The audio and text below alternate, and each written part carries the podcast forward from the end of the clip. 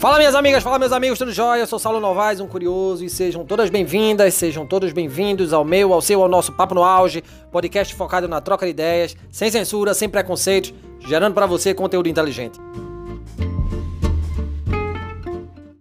Vamos falar de linguagens? Caetaneando, por favor.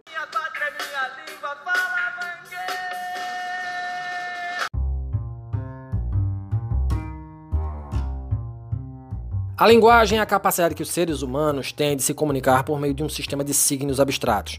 Essa faculdade ganha corpo nas línguas, que são sistemas de signos utilizados por diferentes comunidades linguísticas. Para Ferdinand de Saussure, linguista suíço, a língua não se confunde com a linguagem. É somente uma parte determinada essencial dela. A língua é, ao mesmo tempo, um produto social da faculdade da linguagem e um conjunto de convenções necessárias adotadas pelo corpo social para permitir o exercício dessa faculdade nos indivíduos. Para Saussure, a língua é um princípio de classificação. O discurso é a atividade verbal social. Já para o semiólogo francês Roland Barthes, o objeto em que se inscreve o poder é a linguagem, ou para ser mais preciso, sua expressão obrigatória, a língua. O poder reside na língua, porque ela é uma classificação e toda classificação é opressiva.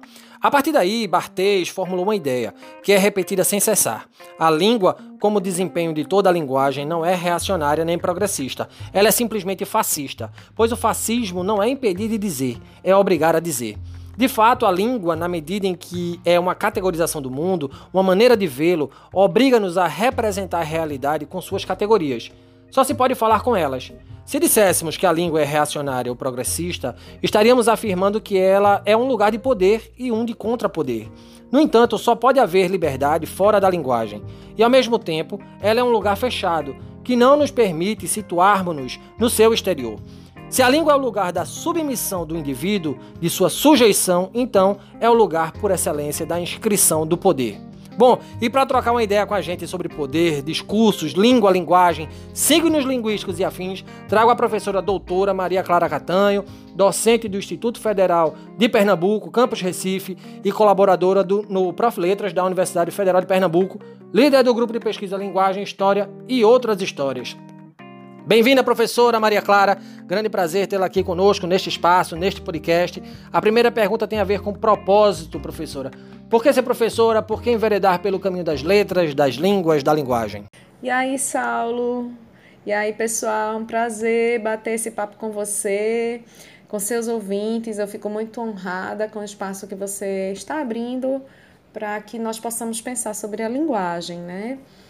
Então você me pergunta por que ser professora? Veja, desde criança eu já brincava de escolinha, eu dava aula para as bonecas. No ensino médio eu adorava as aulas de português, de literatura, então não tive muitas dúvidas. Aos 16 anos eu já havia decidido estudar letras. Só que nessa época eu não tinha muita noção da importância da minha profissão. E apesar de toda a desvalorização, a nossa profissão é das poucas que pode mudar o mundo. E mudar o mundo em que sentido? Né? É, nós podemos formar cidadãos, prepará-los para lutarem contra as consequências da desigualdade social. Então, eu entendo a educação como libertadora, como arma contra a opressão. E eu estou muito feliz com a minha escolha. Se eu voltasse no tempo, eu não faria diferente, eu seria professora.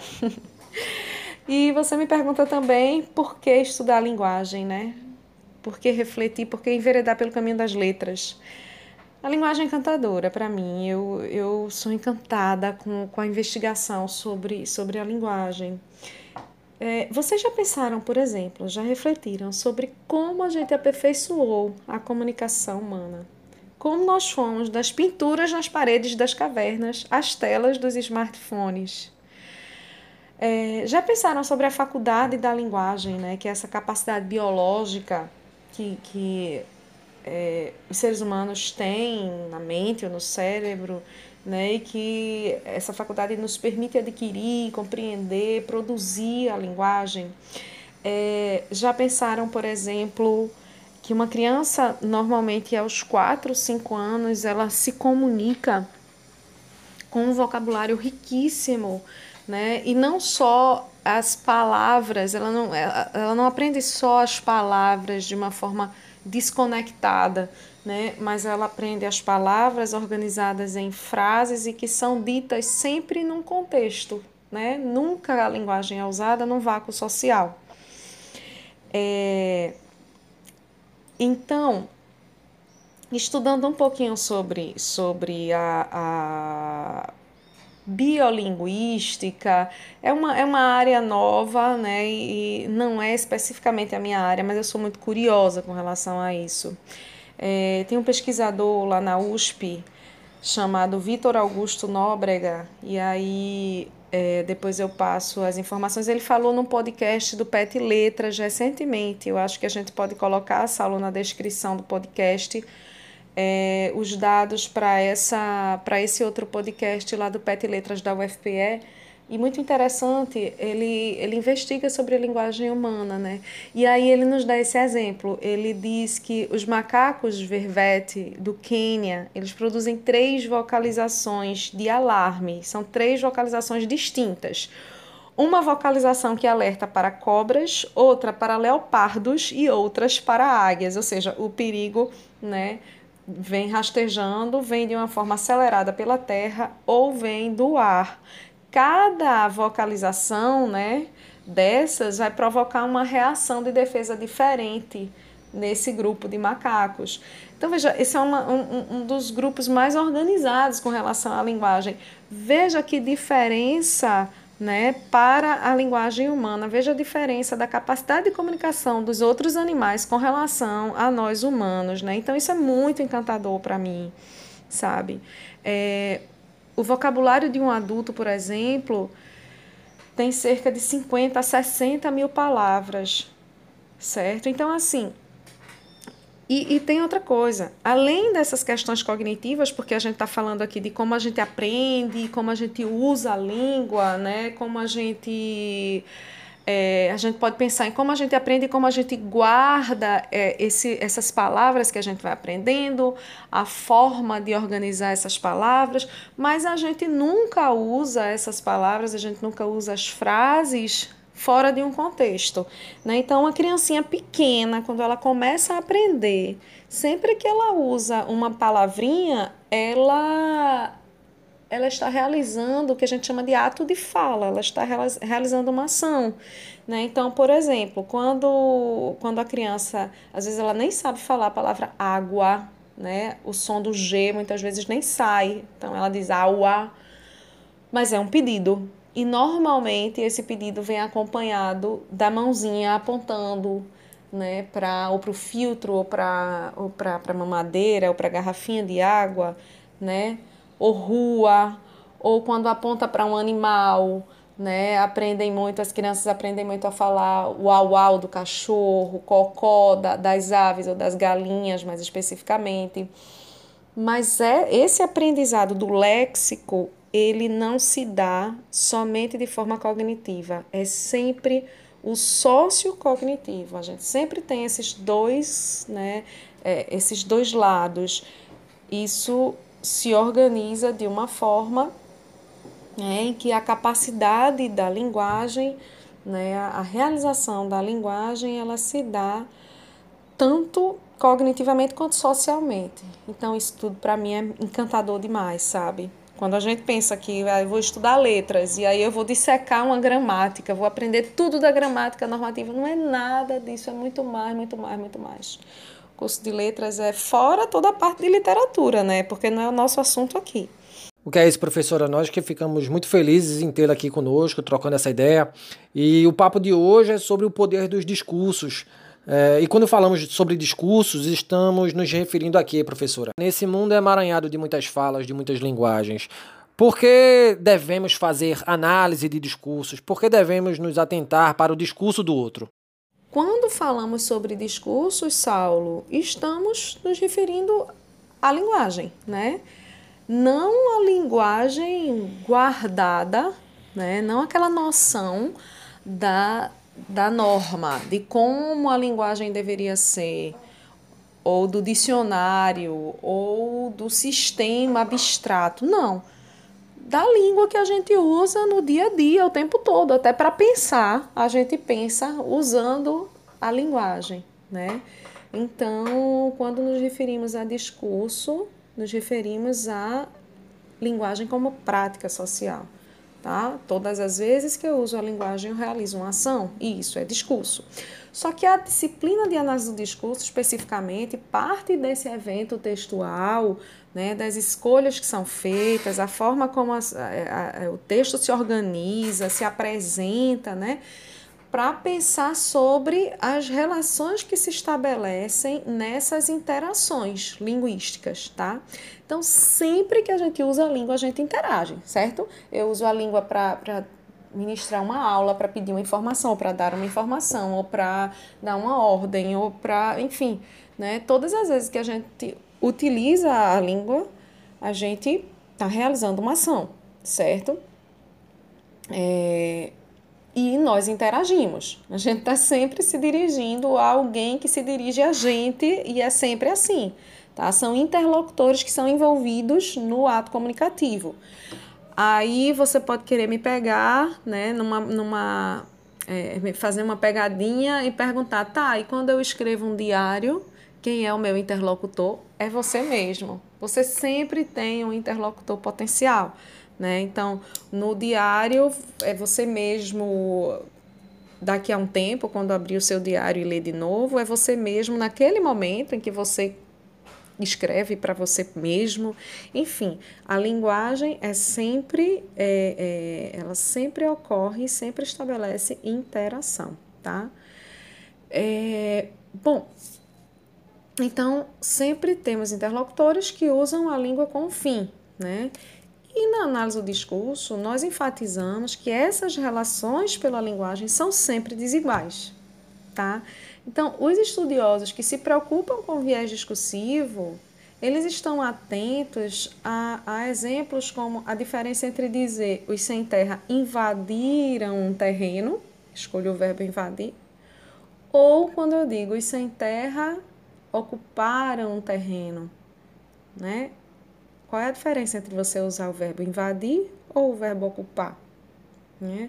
Qual é a diferença, por exemplo, da gente omitir o sujeito de uma oração, transformar a oração. Vou dar um exemplo bem bobo. Se eu disser assim, assaltaram a padaria, eu coloco um sujeito indeterminado aí. Né? Então, muitas vezes é porque eu não sei quem assaltou, mas eu posso saber está querendo esconder quem foi, né? Então, assim, devemos atentar para o discurso do outro para perceber quando esse discurso é opressor. E é importante atentarmos para o nosso discurso para refletirmos se estamos exercendo poder sobre os outros de modo indevido. Quando há uma classe hegemônica que exerce poder sobre uma classe menos favorecida é, pelo uso da linguagem, do discurso. Né? Então, outro exemplo bem prático é às vezes a empresa ela explora o funcionário até a última gota de sangue, mas quando anuncia lá no microfone, né, é, grandes empresas anunciam no microfone e aí os, os, ah, os consumidores, né, estão na loja e tal e escutam o chamado, né, é, associado fulano de tal. Então ele não é empregado, ele não é funcionário, ele é associado, né? Ou colaborador, colaborador fulano de tal.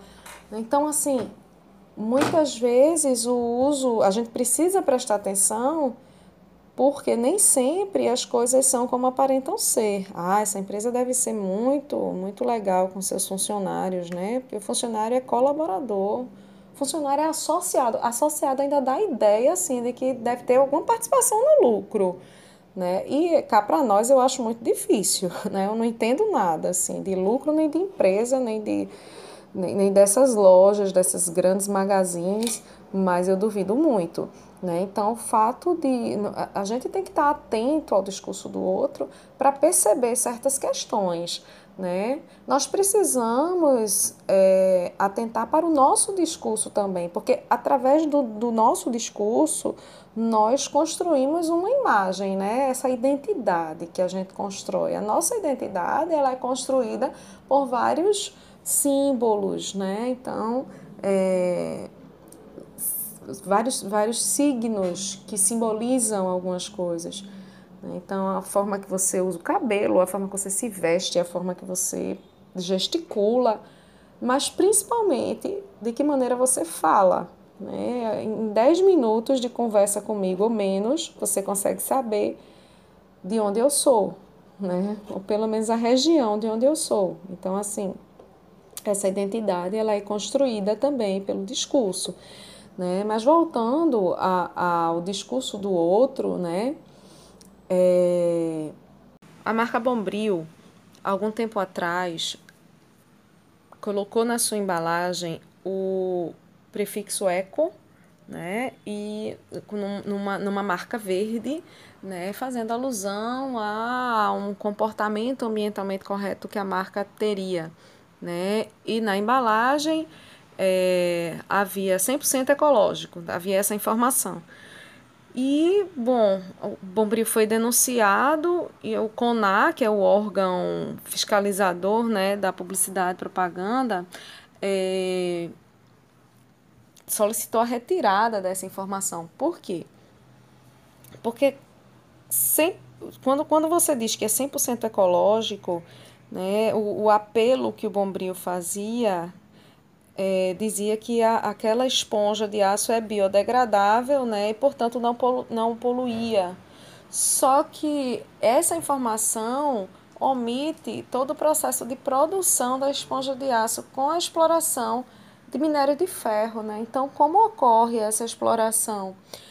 Então, veja, a gente precisa observar esses textos e verificar né? Sempre questionar sobre as intenções de, por exemplo, uma propaganda, como foi esse caso, como foi o caso do Bombril, né? Então, esse movimento do greenwashing, né, traduzindo ao pé da letra seria lavagem verde, né, que é você utilizar esse argumento do ecologicamente correto para construir essa imagem da sua empresa, né? E aí você vende vende uma, uma imagem, mas, né, e aí você vende um produto, muitas vezes até ecologicamente correto na sua organização final, né, na sua é, fase final, mas o seu processo de produção não é ecologicamente correto. Né? Então, aí algo falacioso. Ainda nessa seara de muitos discursos, professora, o que tem em comum os discursos racistas, homofóbicos, machistas e classistas, ainda tão presentes e tão poderosos na nossa sociedade? Bom, estão presentes na nossa sociedade porque são hegemônicos, infelizmente. É, vamos ver, né? As classes atingidas pelo discurso racista, homofóbico, machista, classicista, são, respectivamente, pessoas negras, mulheres, comunidade LGBTQ+, pessoas mais pobres. Né? Então, todas essas classes foram historicamente oprimidas. Essa opressão faz parte de, da estrutura social do nosso país, por exemplo, de outros tantos, né? Mas vamos pegar a história do Brasil, certo? Então, como a sociedade e discurso são constitutivos, ou seja, o discurso influencia a sociedade e vice-versa, então esse discurso ele abriga a opressão que é estrutural. Por exemplo, vivemos num país que se organizou com base na exploração. Né? Então, quando os portugueses chegam ao Brasil, veja como a gente vai longe né? para falar de discurso, para falar dessa relação de poder. Quando os portugueses chegam ao Brasil, eles estabelecem com os indígenas uma relação de exploração, né? Então, é, desde que de, desde esse momento da chegada dos portugueses aqui à nossa terra, que a gente constrói uma história de uma classe hegemônica e mais poderosa que oprime a outra, né? A outra resiste né, de várias maneiras, mas a opressão existe. E aí, continuando nessa história, nós temos a, a todo o período de escravidão. Né? E como isso se concretizou aqui no Brasil, né? como esse trabalho, o, o, o trabalho na lavoura, o trabalho na o trabalho doméstico era exercido pelas pessoas negras que eram escravizadas por sua cor de pele, né? por sua etnia. Veja o absurdo, né? Vendia-se a ideia de que eram pessoas que mereciam isso que não tinha problema o processo de escravidão, porque eram pessoas sem alma. Né? Então, o discurso religioso aí estruturando essa relação de opressão também. Né? Então, é, é, é muito absurdo, mas a nossa sociedade ela se organizou nessa estrutura de exploração, na estrutura do homem que explora o trabalho da mulher, o que explora a mulher em suas várias faces, né? É, a mulher enquanto esposa, é, enquanto é, o desejo da mulher que é que é, é, é, é, deve ser deve ser apagado, deve ser suprimido, né? É, é a mulher que serve para criar os filhos, para cuidar da casa e para servir ao marido, né? Que é submissa ao marido. E a gente ainda escuta isso muitas vezes, né, recorrentemente, principalmente aí eu volto a falar do discurso religioso, né, de que o homem deve ser o cabeça da casa e a submissão da mulher. Então, isso vem na, na estrutura de uma sociedade patriarcal, sabe? Então, inverter isso ou colocar, colocar essas relações em pé de igualdade dá muito trabalho. Né? Dá muito trabalho porque nós precisamos pensar, e aí eu vou citar um autor da, da análise do discurso crítica, que se chama Norman Fairclough. É, Fairclough fala muito nas pessoas como agentes sociais, né, e que, claro, num processo muito demorado, né, num processo lento, mas alguns agentes ou grupos de agentes começam a questionar é, convenções que estão postas por essas estruturas tão antigas, né? Então, nesse processo de questionamento, de fortalecimento das classes que são mais oprimidas, a gente tem a possibilidade da mudança discursiva e da mudança social. Mas lembrando, né, que é um processo muito lento. Então, como, ah, veja, voltando à sua pergunta, em todas essas situações, nós temos, né, no, no racismo, na homofobia, no machismo, em relações classicistas, nós temos aí é, um discurso de ódio que é dirigido a é, classes né, que foram oprimidas historicamente. Então, cabe a nós refletir sobre isso e, e, e lutar contra isso né? Porque é muito muito arraigado na nossa sociedade. Com base na presença constante ainda desses discursos excludentes que a gente é, perguntou anteriormente, professora, e pegando aí a questão do sujeito, entendendo que o sujeito é um mosaico formado por outras vozes em um contexto sócio-ideológico, como é que você vê a construção dos próximos discursos e dos sujeitos, consequentemente? O que esperar do ponto de vista linguístico da nossa sociedade? Como se apresenta o sujeito no horizonte? Continuaremos opressores? Os oprimidos serão ainda mais oprimidos? Professora Maria Clara. Sim, Saulo, sim, o sujeito, ele é um mosaico, né? Realmente, como você disse, formado por outras vozes, por tantas vozes, né? É... Bakhtin já dizia isso quando falava de, de dialogismo, né? Todo enunciado todo enunciado, ou seja, tudo, tudo que a gente diz, né, todo texto que a gente constrói, ele é resultado de outros tantos textos que nós escutamos ou lemos ou assistimos ou enfim, a que fomos expostos durante a nossa vida toda, né? Bom, mas vamos lá. Respondendo a essa pergunta, eu vou, eu vou responder por partes, tá? Você me pergunta como é que eu vejo essa construção dos próximos discursos. E eu vejo com preocupação, mas eu não consigo ser pessimista. E a minha preocupação, eu vou ser bem direta agora, tá? É ver a ascendência do conservadorismo. Eu me preocupo muito com isso. E, e todos e todas nesse momento, né? Hoje é dia 20 de agosto. Bom, é, o podcast deve ir ao ar no final do mês de agosto de, de 2020.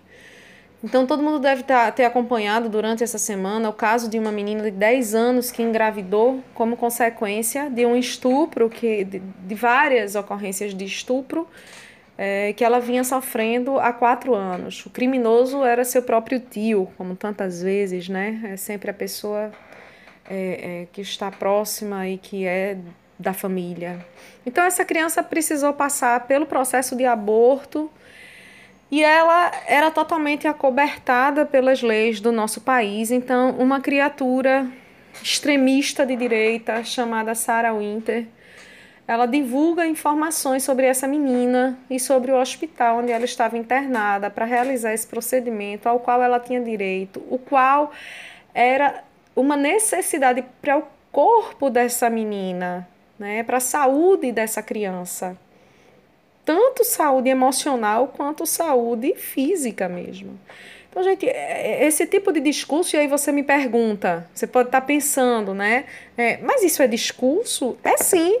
Porque a Sarah Winter, quando fez a publicação, ela o fez por meio de textos postados em suas redes sociais. Então, esse tipo de discurso me assusta.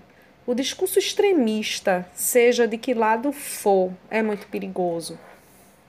Não é? Então, eu não estou aqui. É, a extrema direita e a extrema esquerda, as ditaduras, a falta de liberdade, é, os discursos de ódio são muito perigosos. Né? E esse discurso que condena o, o, que condena essa menina, essa vítima, é um discurso é, é, que vai se apoiar na religião e, nesse caso, especificamente, no cristianismo, para realizar atrocidades. Quando o cristianismo prega, antes de tudo, o amor, o amor que cuida, o amor que se compadece do outro. Que inversão é essa? A gente sabe a força dos discursos de ódio, né? a força que os discursos de ódio têm tomado nesse país e é tudo muito assustador. Imagine você, mulher, ouvir a frase: Eu jamais estupraria você porque você não merece. O estupro é uma violação ao corpo do outro, é uma violência da qual se tem muito medo quando se é mulher. E o verbo que se usa nessa frase, eu jamais, abre aspas, eu jamais estupraria você porque você não merece. O verbo é merecer ao lado do verbo estuprar. Ora, o ato do estupro é colocado numa condição de prêmio, de positividade. O que é que nós podemos inferir a partir daí? Você não é boa o suficiente para ser estuprada por mim. Quanta violência, quanto patriarcalismo, quanto narcisismo. É muito ódio, é muito desrespeito. Se você é policial, prende alguém, o imobiliza totalmente e ouve dessa pessoa o discurso: eu não posso respirar. Espera-se que você haja como profissional que protege vidas e não que as subtrai. Então, mesmo assim, é como eu vinha dizendo, apesar de, de me preocupar muito com esse, com esse discurso, esses discursos de ódio e, e, e esses discursos de um conservadorismo extremo, com base numa religiosidade, né? Que eu acho que não é religião, mas é uma, é uma religiosidade, é uma coisa que não tem a ver com amor. Né? Mesmo assim, eu acho que a gente tem que ser muito otimista. Tá? E eu sou muito otimista e acredito que mudanças sociais vêm ocorrendo e vão continuar acontecendo sem dúvida. E aí eu quero dar um exemplo, porque uma das coisas que mais, um dos discursos que mais me fortalecem, que me dão esperança, sabe, é ver uma garotinha, eu acho que muitos de vocês acompanharam o vídeo viralizou. Uma garotinha norte-americana negra, que deve ter uns 9, 10 anos, em um protesto, né, contra o assassinato de George Floyd agora em 2020. e ela grita no justice, no peace. Sem justiça não há paz, né? Então, não é só a frase que ela diz, não é só a linguagem verbal, porque o discurso é o conjunto, né? É a expressão do rosto dessa menina, é o tom de voz, é o punho cerrado. Então, ver isso, essa imagem, ela me arrepia, ela me dá esperança, sabe?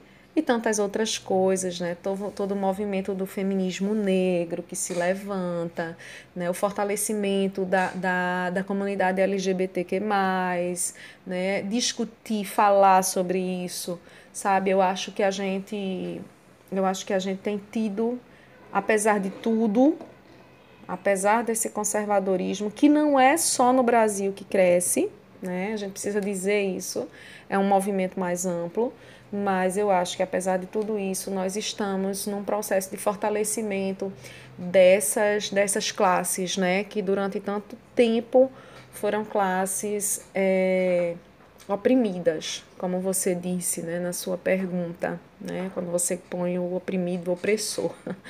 Bom, e por fim, Saulo, você me pergunta o que esperar do ponto de vista linguístico da nossa sociedade. Eu fiz uma inversão, né, e eu vou comentar esse ponto de vista linguístico agora no final.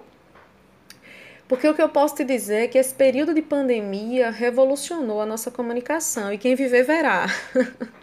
Veja, nós precisamos, nesse período, né, criar no, novas formas, muitas outras formas de nos comunicarmos para poder substituir o face a face. Né? Nós passamos a não ter mais direito ao face a face.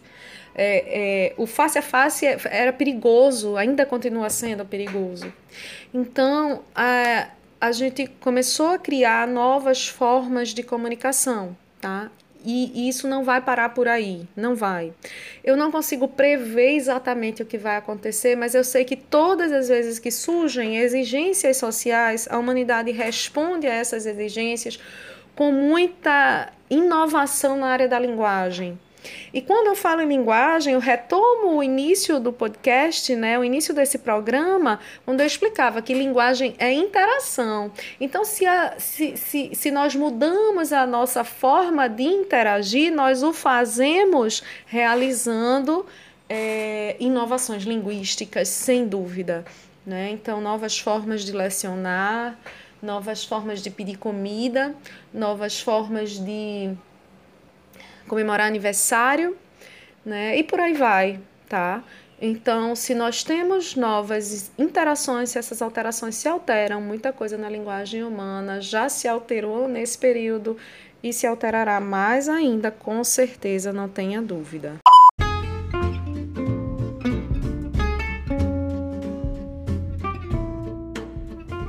E chegamos ao fim deste episódio do Papo no Auge. Com a gente, a professora doutora do Instituto Federal de Pernambuco, Maria Clara Catanho. Professora, muito rico o nosso papo. Gratidão por sua fala, por seu discurso extremamente didático. Foi um prazer tê-la aqui conosco em nosso podcast no dia de hoje. Eu é que fico muito agradecida por ter tido essa oportunidade de conversar com vocês, de conversar com seu público, de fazer parte desse projeto, né, do Papo no Auge. É, eu fico muito feliz de poder conversar sobre conversar sobre esse poder da linguagem, sabe? Eu acho que a gente precisa falar sobre isso cada vez mais. A gente precisa falar sobre o ensino, porque a gente precisa preparar é, as pessoas para esse poder da linguagem, né?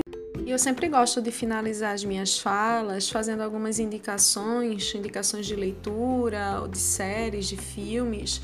É, Para quem quer se aprofundar com relação ao poder do discurso, poder da linguagem, é, eu indico muito o livro Discurso e Poder, de Theon Fandey, que é da editora Contexto. Tá? É, nesse livro, Fandei que analisa alguns textos, principalmente da mídia, e, e ele vai mostrando como o discurso controla as mentes e as mentes podem controlar as ações. Né? Ele mostra é, como para aqueles que estão no poder é crucial, em primeiro lugar, o discurso, né? porque através do discurso realmente é, consegue-se o controle tá? Outra coisa que eu queria indicar são duas séries. A primeira, Olhos que Condenam, é uma minissérie, é, está disponível na Netflix. É uma minissérie muito forte, né, que vai tratar, é baseada em, em fatos, tá? E vai tratar da condenação de alguns adolescentes negros. É, eles foram acusados de estupro sem ter nenhuma prova, sem ter nada a ver com a história mas para dar um feedback, uma resposta à sociedade, né, que é, é, exigia essa resposta na época, tá? Então, é, esses meninos, depois de alguns anos, foram soltos e foi comprovada a inocência de todos eles, tá? Outra série que eu gostaria de indicar é Little Fires, Little Fires Everywhere é, pequenos incêndios em toda parte. É, o, o, elenco é excelente, a atuação excelente dos atores. É uma série que trata de relacionamentos, né? São duas famílias bem diferentes. Uma família tradicional branca dos Estados Unidos e a outra família formada por mãe e filha, todas, todas duas negras. Né? E essas duas famílias se encontram e de uma forma muito sutil algumas questões sobre racismo estrutural elas são discutidas né? no início de forma sutil depois isso vai é, as discussões e os diálogos em torno disso ficam bem interessantes e nessa série também discutem-se questões como os problemas da adolescência, os primeiros namoros, os primeiros beijos, é, sexualidade, maternidade, fala-se muito sobre maternidade, então indico demais, tá? E é isso, gente. Eu quero agradecer mais uma vez, agradecer a Saulo, parabenizar de novo por esse projeto né, e dizer que é um grande prazer estar aqui, fazer parte é, desse, desse papo, tá bom? Um abraço e até a próxima.